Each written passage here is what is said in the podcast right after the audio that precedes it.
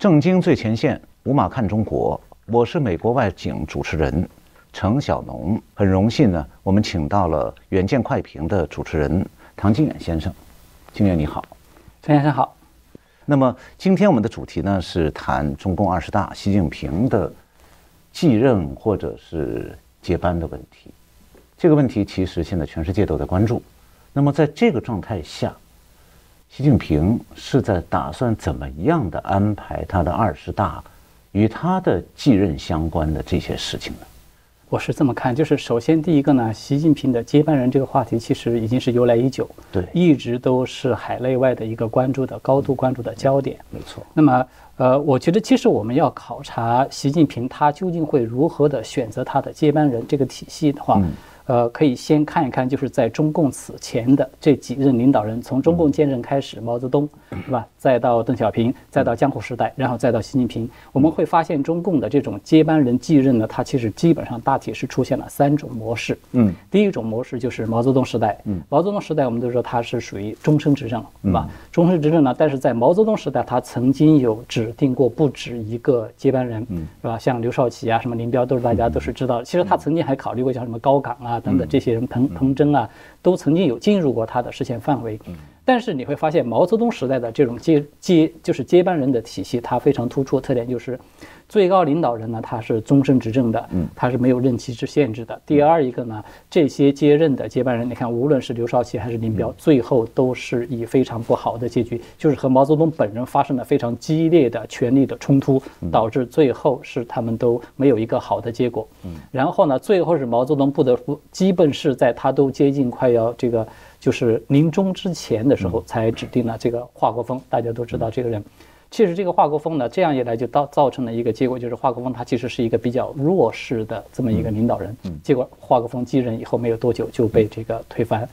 这个是第一种模式。第二种模式就是邓小平时期的模式。邓小平时期的模式，我们知道邓小平他虽然名义上不是最高领导人，嗯，但是这种模式我们可以把它看成它就是一种垂帘听政的模式，它实质上是一种终身制的这个权力的掌控者。邓小平。但是呢，他在形式上，嗯，他指定呢也是有两个，甚至是三个接班人，是吧？从这个胡胡耀邦到赵紫阳，再到最后的江泽民，那么到中间也是废掉了两个。其实他和废掉了这个呃胡耀邦和赵紫阳，也是因为这种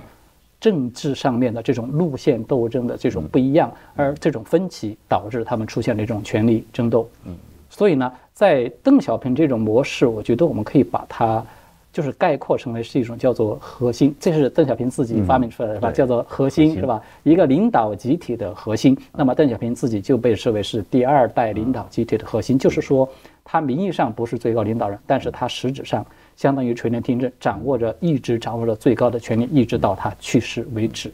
那么第三种模式就是真正是从江泽民一直到胡锦涛时代开始，这个是由邓小平所留下来的一种模式，就是实现了任期制。呃，也实现了隔代指定，甚至还包括了江泽民自己所发明出来那个七上八下这种，嗯，就是党内的潜规则。就整个这一系列的党内的规则呢，它基本上就限定了未来的接班人他必须要满足哪些哪些条件，它是这样的一种模式。所以我们现在考察，我觉得就是如果说要考察习近平他现在究竟要如何选择他的接班人，嗯，从现在的这种这三种模式比较来看的话。呃，首先第一个，如果说习近平他要寻求连任，嗯，那么毫无疑问，他其实已经基本上废除掉了任期制这个限制，也就是说，邓小平所指定的在江泽民、胡锦涛时代的这种任期制，它其实是不太适用的。嗯，同时第二个呢，就是如果说是邓小平模式这种选定继承人的话，它有一个重要的前提，我们都知道，邓小平他本人其实从来没有担任过最高名义上的最高领导人。对。他，但是为什么他能够实际上掌控着最高权力？他主要是通过了一个呃，相当于一个元老集团，就是他设立了一个中顾委嘛，用中顾委一种元老干政的形式，来实质上的掌握住了最高的权力。也就是说，在邓小平这种模式之下呢，胡耀邦也好，赵紫阳也好，包括江泽民，就是邓小平还在世的时候，名义上他们是党的最高领导人，但是实质上他们是居于一种接班人的地位。就是他们并没有，并不是真正意义上的最高领导人，他只是实质上的一种接班人。所以呢，但是这种模式它就是一个前提，它必须得有一个强有力的这样一个元老的集团的势力的存在，它可以垄断住这个最高的权力，掌控住最高权力。我觉得习近平至少目前为止呢，他。不太具备这样的一个条件，嗯，所以我觉得看起来习近平他现在走的路线，他在考虑他未来的这个权力架构的走向，他还是倾向于会要回归到毛泽东那个模式，嗯，也就是说，习近平他很有可能不仅说是要还连任一个十年，他很有可能最后变成一种实质性的终生的执政，然后他可能会在这个未来的十年甚至更长的时间之内，他会再去进行考察和挑选他认为适合的一个接班人。那么从另外角度上面来讲，也许我觉得习近平他可能会吸取毛泽东的教训。毛泽东最大的教训就是他最后指定的这个华国锋这个接班人，因为太过于弱势。华国锋一上来之后呢，他面临的就是一大群非常强势的元老，是吧？把他给包围着。所以华国锋、华国锋最后他其实是最后被邓小平他们给就是以一种比较和平的方式给废除掉，呃，而且都没有太长的时间就被废除掉。这个呢，我觉得习近平他可能也是看到的。所以我觉得，如果说他在考虑他的接班人，他可能会把这个因素考虑进去。也就是说，未来的这个接班人，他可能不想让他就是能够。成为变成像华国锋这样的，就是非常弱势的这么一个强行的扶上去的，但是你强行扶上去，他又站不住，有这么多的元老，因为这个就跟习近平他自己，就是中共这种体制本身是直接相关的。如果说习近平他要再连任十年甚至更长时间要终身执政，必然导致他的执政时间很长，这个接班人的年龄差距跟他习近平这一辈这一批的元老他的拉开的差距就是会是比较大的。所以它必然就会造成是形成一个比较年轻的、比较弱势的一个最高领导人会被一大群的这样的呃元老的所包围的这样一个局面。所以我觉得这个是中共它的体制本身所带来的这样一个问题。我觉得这个习近平可能是他很难解决的这样一个问题。对，你刚才实际上提到了三种模式，嗯，我们按照这个三种模式来看的话，那么毛泽东时代啊，毛能够。连续的指定接班人，他也有他的个人背景，就是中整个政治制度当时形成一种毛的权力的高度集中和个人独裁，嗯，然后呢，全党也特别的高层的官员基本上顺从他，当然，另外一方面就是毛的这个个人崇拜，当时在党内造成了一个很大的强势地位，让他自己处在一种说一言九鼎、说一不二的程度，那么。你觉得说，如果习近平回归毛泽东模式的话，那么他有没有可能利用到毛的这两个特点？因为这两个特点有可能是关系到这个习近平自己二十大以后他安排连任，连任完了以后他能不能坐得稳？这是一个大问题，是吧？就是有没有什么因素可能动摇习近平连任以后的问？这个地位的稳定，那么实际上在这个问题之前，我们按逻辑顺序应该先讨论的，他二十大上位有没有困难？我先把这个问题往后放，因为你刚才直接提到了这个毛泽东模式，那我们就请您谈谈看，习近平如果沿用毛泽东模式，他有障碍没有？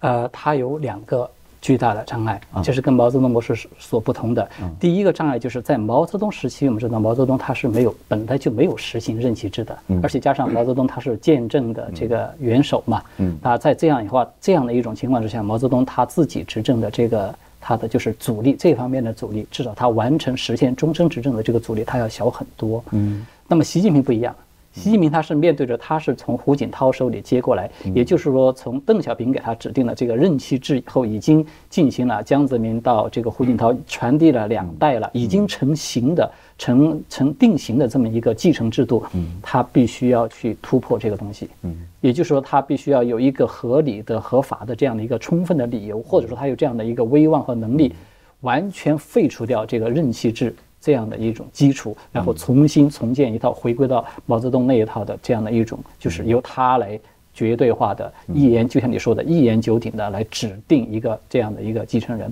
这个是他第一个要突破的巨大的障碍。那么第二个障碍，我插一句啊，就是讲到这里的话，就可能出来一个你前面提到的华国锋问题。就是毛泽东这样一言九鼎的人，尚且指定一个华国锋做接班人，很快一年以后就被人干掉了。对，所以习近平如果如法炮制的话，那也会有这个可能性哦。对，所以我觉得就是习近平这个就是我们刚才说的，他我觉得这是中共的一种体制性他自己无法解决的一个一个体制性的顾忌。对，因为你习近平，你如果说真的要终身执政，你起码以他现在的年龄是吧，六十八岁，他现在至少还可以执政个十年，甚至是十五年更长的时间。这样一来，他必然会导致一个比较弱势的接班人的产生，因为尤其是在中共这种他追求自己的绝对权力，呃，你在中共这种体制下，凡是你握有一个绝对权力的非常强势的最高领导人在世。他一定不会允许他的接班人也是一个非常强势的这样的一个一个人选。讲的是个规律。对，这个规律已经定死了，决定了他没有其他路走。就刚才我们提到的，比如说毛泽东时代，他最初指定了这个什么刘少奇，然后后来又指定了林彪，这两个人他都是有实力的。嗯。都是有相当的党内基础和相当的实权的这样的一种人物，所以你看，最终他们的结果都是和毛泽东最后发生激烈的就是完全水火不容，最后就变成一种你死我活的这样一种关系。甚至包括到这个邓小平时代，你看，无论是胡耀邦还是赵紫阳，他们也都是有相当的能力、有相当的资历的这样的一个人，但最后仍然还是不被这个邓小平所容，所以。这个是中共这种体制，它决定了就在这儿。所以邓小平他就是，如果习近平他也要这样干，他也要走这样一条路，他必然也会面临着这样一个局面。这个就是我说他第一个要突破的面临的一个障碍。第二，从你的第一点里头，我体会到这样一个感觉，就是说，如果走毛泽东模式，习近平要想把权力稳定的，哪怕不是为他个人，是为他那个党，要把这权力顺利的传下去，保持所谓的政局稳定。他就面临一个内在的根本矛盾：接班人强势，他不信任，要干掉他；接班人弱势，会被别人干掉。对，所以这个模式本身有一个无可解决的内在的矛盾。它是一个死结，死结，对，解决不了的死结，是这样。请您再讲第二点。呃，第二点就是刚才你提到的非常关键的一点，就是他需要要达成这种模式，必须有一个前提，就是最高领导人他需要拥有一种绝对权威，嗯，一言九鼎的绝对权威，嗯。毛泽东也好，包括邓小平，毕竟他们都是当初是曾经就是所谓的打江山那一辈那一代出来的，他其实自然的拥有这样一种权威的因素在里面。嗯，但是呢，习近平不一样。对，习近平他缺乏这个东西。嗯，他现在我们看到他拼命的在营造这个领袖啊，我们看到最新的消息是吧？广西的这边啊，在开始把他作为一个领袖来这样去吹捧，但是这个是完全是人为的制造出来的。他实质上在党内，他并不具有这样的权威，再加上尤其是他现在的这个对内和对外的政策，给他自己造成其实都是比较失败的这么一个结果，对吧？对外他大搞这个战狼外交，跟各国这个无论是经济还是外交的环境是空前的恶化。那么对内呢，尤其是这个疫情，是吧？由于这个清零的政策，现在其实在党内已经招致非常大的反对的声音。就连在上海这么一个标志性的城市，它这个清零政策，我们看到实质上是它是受到的挫败的。它在上海这个清零实质上是没有成功的。所以这些对习近平来说都是他必须要解决的。他如果你连一个无论是对内还是对外，你都没有一个像样的拿得出手的这样的一个政绩，然后你说你想要达到像毛泽东那样的绝对权威，你可以一言九鼎，你想要指定谁就是谁，然后废掉此前的所有党内已经成型的这些的规定、这些规矩，那么我觉得他这个是他面临的第二大这个难度。对，嗯，还有第三吗？呃，目前我就是看到了，就是主要就是这两方面。那我想请教你一个问题。就是我们谈到邓小平模式的时候啊，其实江泽民是邓小平最后选的第三个接班人了。但是这第三个接班人，邓小平也曾经想把他干掉。九二年南巡的时候，矛头已经对准了江泽民。对，是江泽民及时转弯，跟上了邓小平，抛弃了原来支持他的陈云。当然也是因为陈云的势力示威了。那么这种情况下，其实指出了一个问题，就是说。邓小平模式也有他的内在弱点，就说邓小平选择的认为江泽民可以做接班人，但是他那个元老模式还在，元老模式之间，陈云和邓小平之间存在着很比较清晰的、明确的这种路线之争。那么习近平有没有可能遇到这种局面？我觉得是完全有可能的。完全有可能。对，就是它涉及到一个问题，你无论是毛泽东还是邓小平，只要是中共的党魁，其实包括你看后来的江泽民，嗯，都是一样，嗯，他们最怕的一个东西就是他们生怕在他们自己离开这个位最高位置以后。他们的政治遗产会被接任者全部给推翻，也就是通常所说的会掘墓鞭尸。啊，这个是他们最怕的，这个是中共体制每一任最高领导人他最忌讳的东西。是，所以你看毛泽东一这个一离世以后，这个邓小平立即，邓小平虽然给他写了说这个永不翻案是吧，再三写了这个保证书，但是邓小平一旦掌权，仍然立即就就是相当于对毛泽东实施了一个掘墓鞭尸的行动是吧？把他给大部分的都给否定掉了，否决掉了。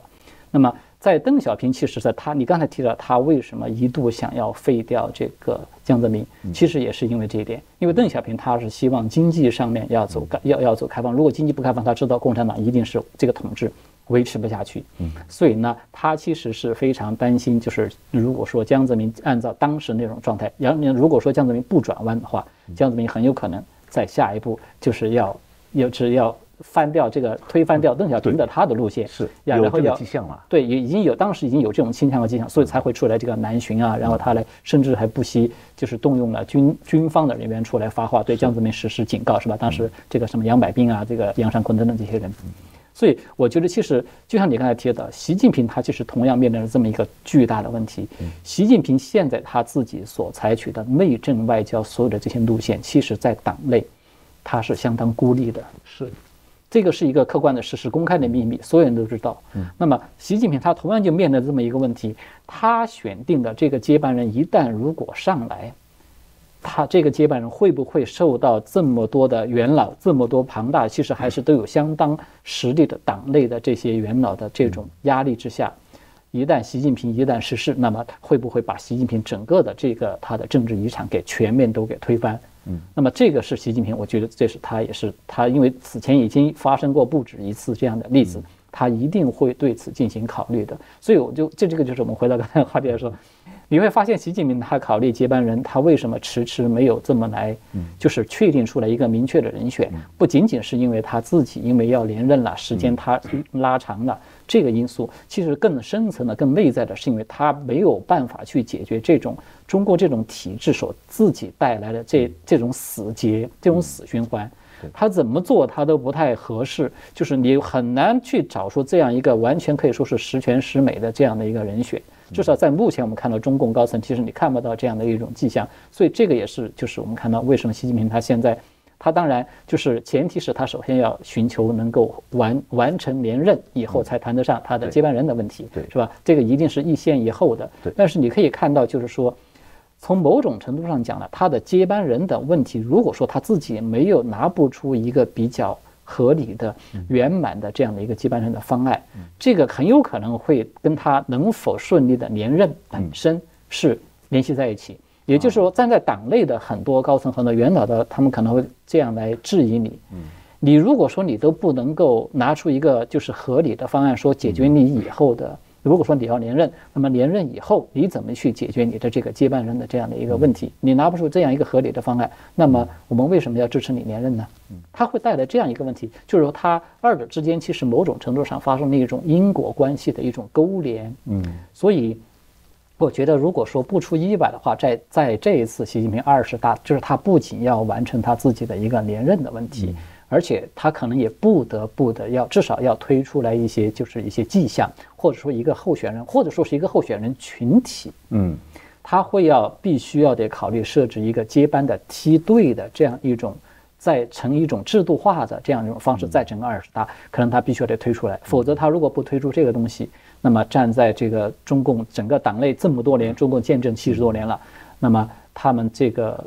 就是这种巨大的惯性，就是他为了保证他的个政权能够比较长期的、有序的继续的这么在继续统治、继续运转下去，他们是不会允许的，因为他会觉得这个风险太大了。你的年龄到那儿了，尤其是这个又有疫情，万一你这个最高领导人有一个什么三长两短，你如果没有一个成熟完整的这个接班人的体制，到时候很很可能就是党内的大乱，甚至于是天下的大乱。这个对他们来说就是非常可怕的。对这个题目要是提出来的话，在中共高层，比方说就二十大向。元老们征求意见。我相信这个意见是很容易从不同角度、不同方式会点出来的。那我想请教你啊，这个刚才你提到了这个邓小平时代这个元老，这个让邓小平在安排接班人的时候能起作用。一个典型例子就是，邓小平排除第一个接班人胡耀邦的时候，他是借重了元老的干预。对，那么他是闪到一边，让元老出面替他把胡耀邦赶走。那批斗了胡耀邦。那么赵子阳的时候呢，是借了六四，他就不需要元老出面了。那么现在，习近平从现在二零二二年到今后若干年内，你觉得他现在还有一股什么样的元老势力？或者是干预他，或者是他去利用那个元老达到某些目的，有没有这样的元老势力？或者他们成不成为一个集团呢？呃，我觉得现在在中共党内，他的这一批的元老的势力呢，应该至少是在习近平的前任，就是说在胡锦涛和温家宝他们这一批人，现在其实已经是有的。嗯，只不过这一批元老呢，他们现在对这个政局的影响力，的确跟这个邓小平时代。哎，是无法比拟的。那时候有个中顾委这么个形式，让他们有个舞台，让他们演出。对，邓小平那个时候的中顾委，我们都知道他是明确的规定了的，就是说中顾委的一般的委员可以列席政治局的会议，而中顾委的常委是可以列席常委的会议。所以实质上相当于这个中顾委他是有拥有实权的级别的，他甚至可以直接参加这样的会议，他有了决策权。嗯，那么在现在我们至少看不到，就是习近平他没有这样的一个机构。嗯。没有中顾委的存在，只不过是就是你无论是这个胡锦涛啊，什么朱镕基啊，就这一批的这些元老是吧？他们对政局呢，他多多少少有一些建议权，嗯，他可以有一些知情权。但是我觉得他们现在至少是没有从制度上讲，他没有成系统的这样的一个决策权和干预的这种权利。对，所以呢，从这个角度上面讲，现在的中共的这些元老呢，他的这个体系对政坛的影响力其实是有限的，而这个有限的最关键的因素是。胡锦涛，我觉得他起了一个非常关键作用，就是胡锦涛当初交权的时候，他裸退，嗯，他用这样的一种方式，大家都认为他是终结了这个老人干政，就是元老干政这样一种模式。我觉得他的确是带有一种标志性的，就是从胡锦涛裸退以后呢，习近平他基本上至少在很大的程度上摆脱了他自己摆脱了元老干政的这种影响。当然，如果说习近平他将来想要再去复制这种嗯模式，像我刚才说的。我觉得这种可能性是比较小，他现在不具有这种条件。就是如果他想要复制一种元老模式来自己来垂帘听政，来操控这个未来的这个接班人，其实对他来说这个条件是比较比较弱的。嗯，所以我更倾向于他可能会采取就是像毛泽东这种模式，他自己一直终身一直执政到最后，一直到离世为止，可能是这样一种模式。是不是可以这样讲？就是如果元老们。对习近平高度的崇敬，像对老毛那样服从，那么这个元老可以利用。邓小平也是这样子在利用的。对。那么，习近平现在面对的这批元老，我们当然无法知道他们每个人心里想什么，但你感觉上讲，你认为说他们会认同习近平的大部分政策，特别是重大政策？你觉得在这方面，习近平可能和他们达成共识吗？呃，我不乐观，我一点都不乐观。对，我也是很怀疑的。因为现在的这一批元老呢，他有一个非常突出的这个特点，就是无论他们是哪一派的，是吧？元老他其实也是派系林立，但是现在甭甭管他是哪一派，他们基本上在毛泽东时代，嗯，都是曾经受到过打击、受到过压制和迫害的。他们对毛泽东时代的那种那种。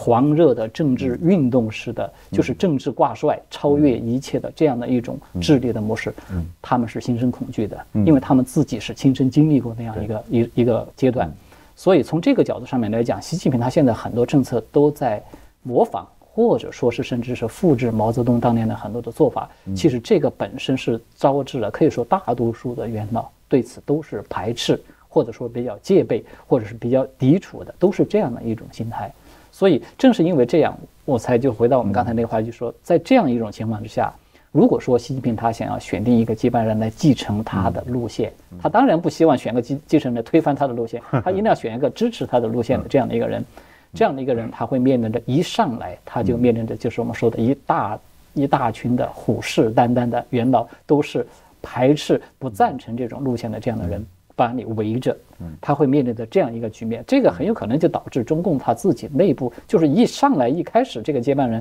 他面临就是非常尖锐的这种路线的斗争。对，所以很有趣啊。习近平的政策越是独断专行，越是强力的推行，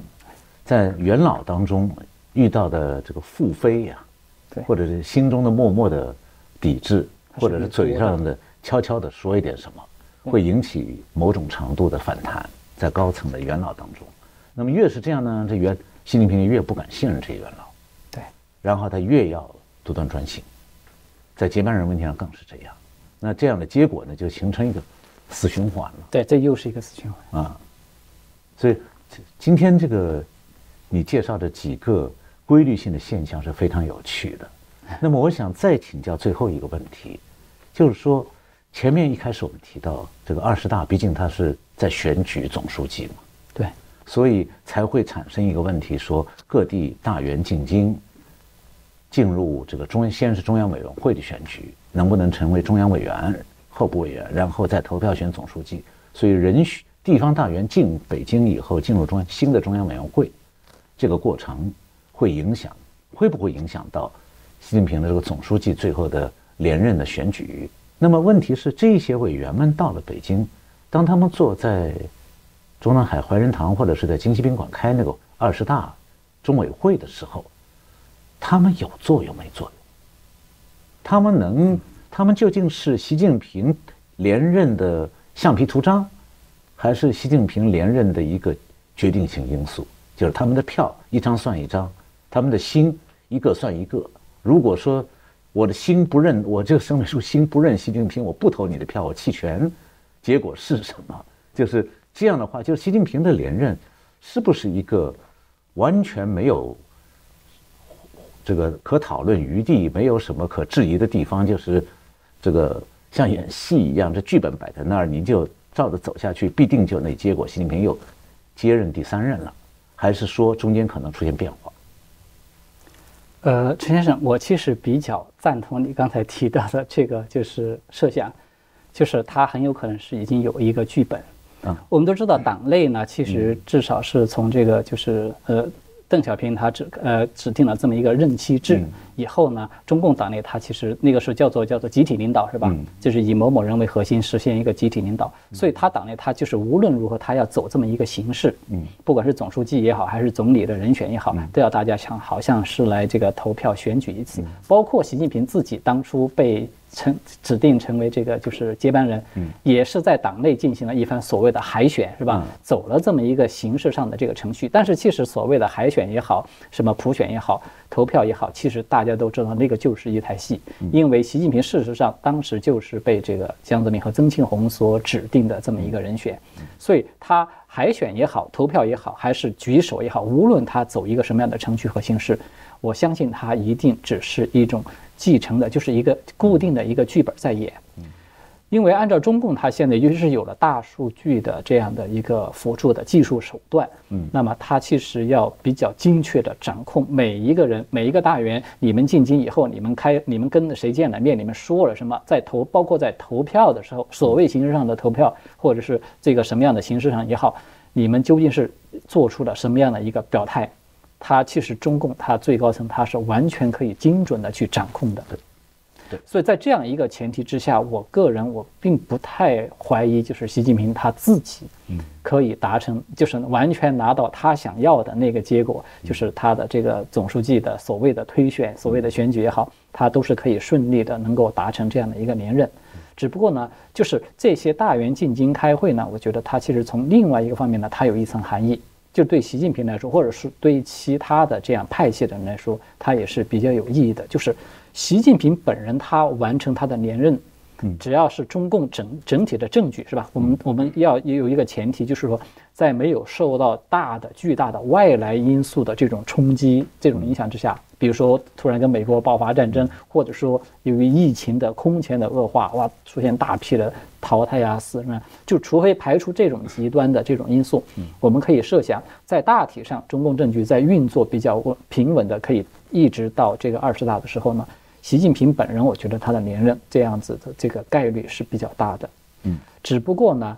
他连任可以。我觉得他们就我们要分两种情况，第一种情况就是他自己连任，同时也可以包括他自己这个派系的人马，嗯，他可以大获全胜，嗯，就是几乎可以占据所有的要害，占据要津，那么其实就是习派人马基本上一统天下，嗯，呃，这个可能是他自己最乐于见到的一个局面，那 是当然，对，但是第二个局面就是也有可能在。就是他自己虽然可以完成连任，但是在很多关键的位置上，很多的这个，呃，大员的这个呃要害的这种人选的争夺上面，他不一定能够完全的如愿。对，这个是我们看到其他的一些政治派系对习近平，他其实还是有相当力度的这个。一些牵制在里面。你刚才一开始提到，就是像应勇这样一个例子，我觉得这个就是一个比较典型的例子。谁都知道应勇是他的亲信，他其实是一心想要把应勇安置到某一个比较关键的位置上的。但是你不知道他的内幕是什么。但是我们现在看到结果就是阴差阳错，最后应勇出局了。对，所以从这一点上来讲，我们可以看到，习近平其实他在很大程度上，至少在一些关键的人事定盘的这个位置上，他还不具有这种。一言九鼎的这样的一个权威，他不得不在某些地方面，他是要去做出一些妥协。所以这种这种模式，就是这种嗯局面的可能性，相对来说是更大的。就是习近平他即便是你可以取得了连任，但是不一定说是在他的手下下面很多这么多关键的位置上，不一定都是他的人。所以他还有可能会一样的存在着对明里暗里的，他对习近平本人会起到相当程度的一种掣肘。一些制约，它会起到这样的一种作用，而这种掣肘或制制约的作用，很有可能最后会最集中的体现在就是对这个接班候选人的这个的争夺上边。习近平他想要安排谁进入这个接班的群体，那么其实其他的派系，其他的，因为现在毕竟他还有这么一个所谓的。就是按照接班的梯队，你得一级一级往上上，是吧？他现在中共他其实已经有这么一个规矩了。我们这么说，我们可以从另外一个角度来来一个倒推。我们假设，如果说习近平他至少还要执政十年，也就是到说到二零三二年吧，到二十二大为止，这个是一个最底线，大家都是这样认为的。他再执政十年之后，他可能再退下。那么，如果说在那个时候，这个接班人二零三二年正式的出位，正式的上位，那么意味着这个接班人他至少在二十一大，也就是五年以后的时候，这个二十一大他必须就得要进入到常委，中正局常委，他不可能一步登天，他一定是要一个有序的安排。那么。这个人他必须就也就意味着他在这一次二十大，他可能就至少是要进入到中央中央委员政治局进入政治局委员这样的一个级别。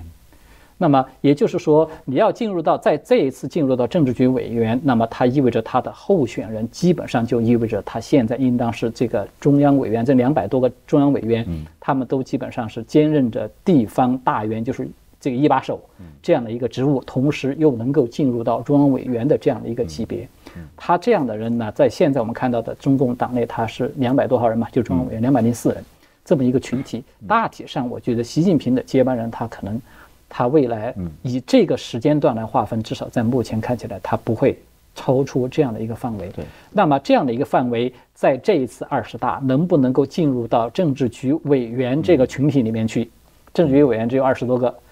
这一步就非常的关键，所以从这个角度上面来讲，我们其实可以从这个就可以作为一个简单的一个大体的一个指标，可以考察。你可以看到哪些人他进入到了这样一个群体，那么至少它意味着他有有，尤其是在年龄上，是吧？在一些其他的呃，比如说他的派系色彩上面拥有一些优势的这样人，他一旦进入到了这样一个群体。那么，也许他可能就意味着至少进入到了接班的梯队的考察人群，他已经进入到了这样的一个范围之内来。对，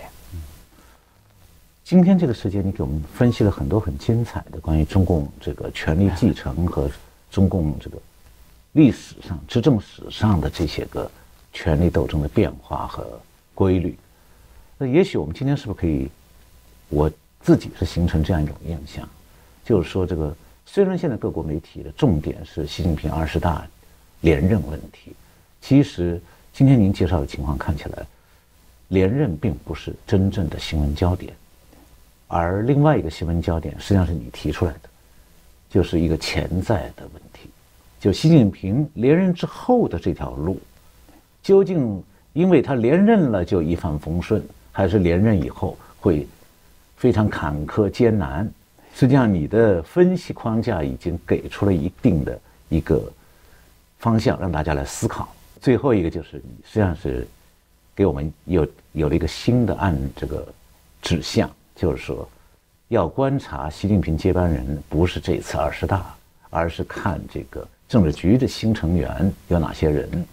常委中有哪些人进新的进去，因为也许还有旧常委还留下来。所以要看这些人，这关心他们的原因是为二十二大做准备。谢谢你，呃，今天给我们做这么好、这么精彩的介绍。